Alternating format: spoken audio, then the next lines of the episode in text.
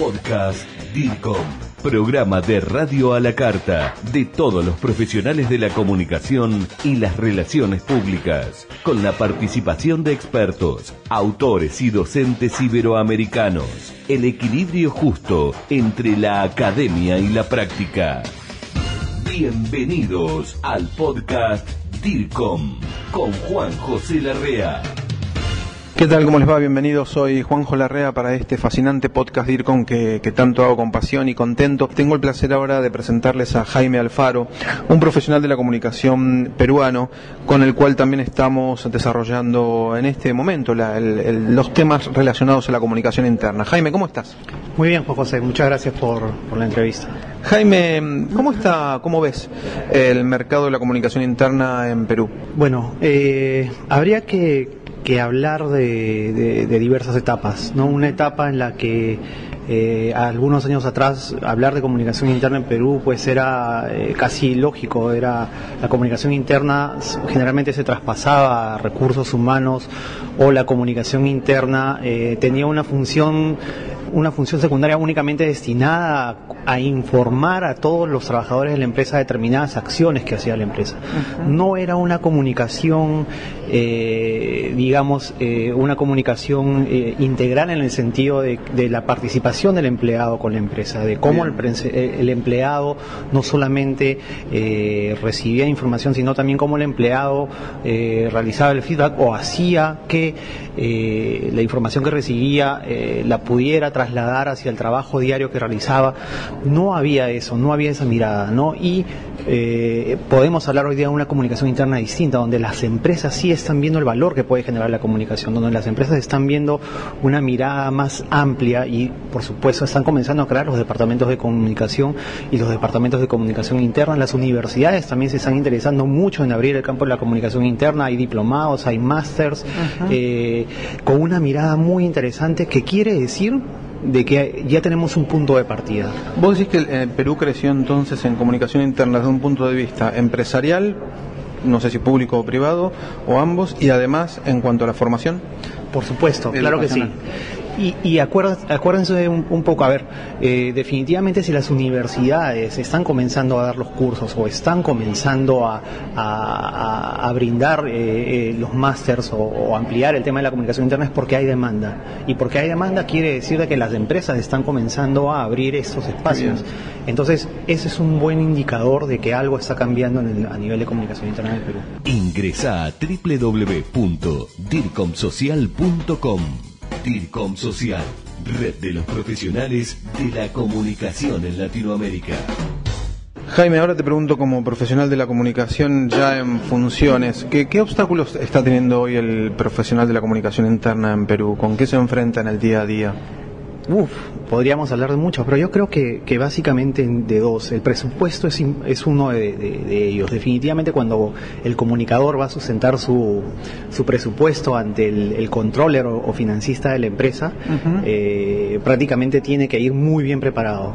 Y, y miren, a, a, ver, al Dale. inicio, eh, a nivel de, mi, de, mi, propia experiencia, yo iba muy preparado y, y destinado a pelear pensando de que realmente peleando eh, iba a conseguir cosas y se consiguen cosas sí. pero al final creo yo que la mejor forma de eh, convencer que den más dinero o que, o que necesitamos ese dinero para poder hacer una buena comunicación no es tanto pelear es? al contrario es convencer digamos hasta cierto punto enamorar a Bien. la persona, seducirla. mostrarle, seducirla, exacto, mostrarles las cosas que de alguna otra manera se han logrado y además a mí a mí también me ha funcionado es darle un paralelo entre lo que se, entre lo que cuesta hacer un marketing uh -huh. versus lo que cuesta hacer la comunicación interna. Entonces, eh, es, es, una estrategia muy interesante uh, y, y, lo cuento a nivel personal. ¿Por qué?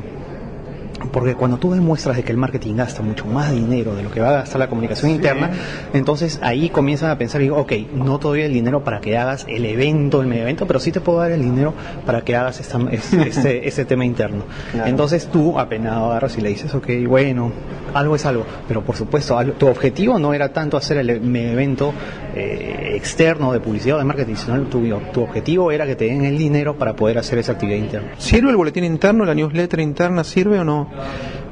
O si sirve o no sirve, ¿qué, ¿qué, pensás? Por supuesto que sí sirve. Yo diría que sí sirve y mucho. Pero depende también el rubro en el que estás o, o la cantidad de personas a las que tienes. Si, por ejemplo, eres una, una, empresa, una gran empresa, que estás en todo el país y tienes aproximadamente 8.000 o 10.000 trabajadores, te va a servir. Porque hay algunos puntos, al menos en, en, en, el Perú sucede que hay algunos puntos donde la tecnología aún no está al 100%, donde cuesta mucho conectarse, donde no hay la inmediatez ¿no? de, de, de la información. Al contrario, es más, eh, hay personas aún que, que, por supuesto que valoran mucho la revista, pero ojo, la revista no es únicamente un medio informativo, la revista tiene que ser un tema en el cual el empleado, la revista interna del empleado se sienta protagonista de ella, se vea reflejado en ella. No quiere decir que, por ejemplo, Jaime Alfaro aparezca todos los días en la revista o todos los meses en la revista, sino a lo que me refiero es comenzar a, a, identificar a los líderes uh -huh. que son, que, que, a los líderes eh, que no tienen un alto cargo, sino que son líderes por su carisma o por su llegada. Influencia, y ¿no? que son influencia, exacto, y comenzar a que ellos aparezcan y que sea aspiracional el estar ahí.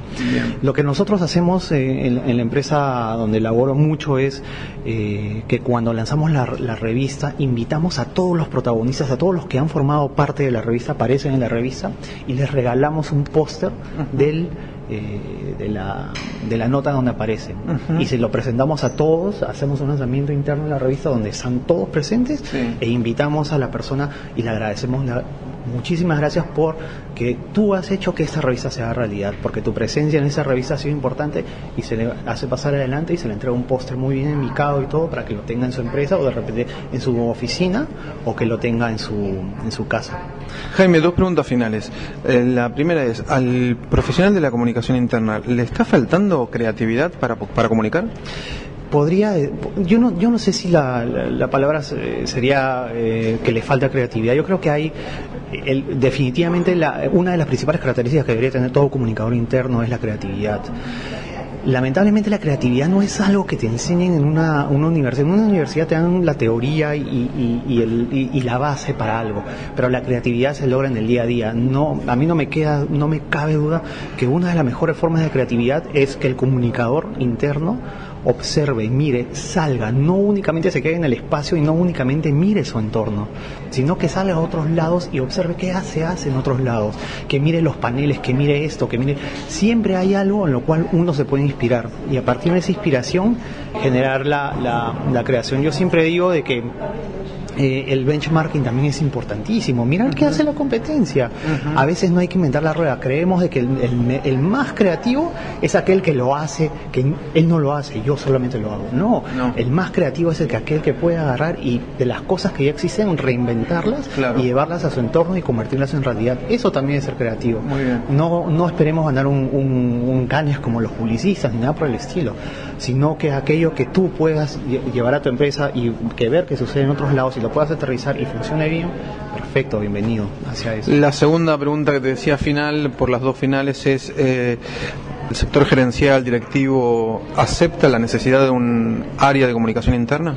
Poco a poco lo está aceptando, creo yo. Eh, una muy buena manera que, que, también podría, eh, podría implementarse para que la, los directivos y los gerentes sientan la necesidad de la comunicación i, interna es que el comunicador se pegue mucho a la gerencia general o al presidente de la empresa. Es muy estratégico estar cerca de él y hacerle sentir primero que él es el principal comunicador. Bien. Y que para que él sea el principal comunicador y sea un buen comunicador necesita tener como aliado al área de comunicaciones. Y que mejor que un área de comunicaciones interna. El área de comunicaciones interna lo que hace es decirle al gerente general, al presidente de la empresa, cómo es que está la empresa, cómo está el termómetro de la empresa, cómo están los empleados, cómo se sienten y cuál es el papel estratégico que él tiene que tener en todo esto ya no, el, el, presidente de la empresa o los gerentes o los directores tienen que entender algo, los tiempos han cambiado muchísimo. Las personas cada vez son más complejas como trabajadores y como somos más complejos como trabajadores y seres humanos hay algo que no, que, siempre van a valorar que es la cercanía, que cuando tú te acercas a ellos, cuando tú les conversas, cuando tú generas la conversación y no cuando tú únicamente esperas de que Jaime Alfaro se acerque para tú conversar con él, ellos valoran muchísimo eso. En la experiencia que yo tengo, por ejemplo, de sacar al presidente de mi empresa de la capital y llevarlo a provincias y llevarlo a todos lados y decirle, te das cuenta cómo la gente quiere hablar con contigo, cómo la gente te reconoce, cómo la gente se sorprende de verte que hay llegado de sorpresa acá a la, a la, sucursal. Entonces, cuando él siente y vive la experiencia de eso, es cuando va entendiendo lo importante que es la comunicación interna. Y él también, por supuesto, es un buen aliado para pelear por tu presupuesto. Cuando tú vayas a sustentar el presupuesto entre el controller o entre el financista y tú agarres y le das una llamada al presidente de la empresa a decirle todo lo que piensas hacer, el presidente de la empresa va a avalar si es que tú vienes haciendo las cosas correctamente. Y ojo, esto no es que el presidente tenga el protagonismo, sino que el presidente sienta que su presencia humana es importantísima para la empresa. ¿no? Es Jaime Alfaro, un profesional de la comunicación, eh, contándonos la realidad en Perú. Jaime, para terminar, ¿cómo te contacta alguien que en este momento te está escuchando y quiere mandarte un mensaje? A través de Twitter, eh, yo soy Jaime Javier, también estoy en el LinkedIn como, como Jaime Alfaro. Jaime, muchas gracias. Esto fue el podcast DIRCOM, pasión por la comunicación y la gestión. Grupo DIRCOM. Hablamos de comunicación en español. Hasta la próxima.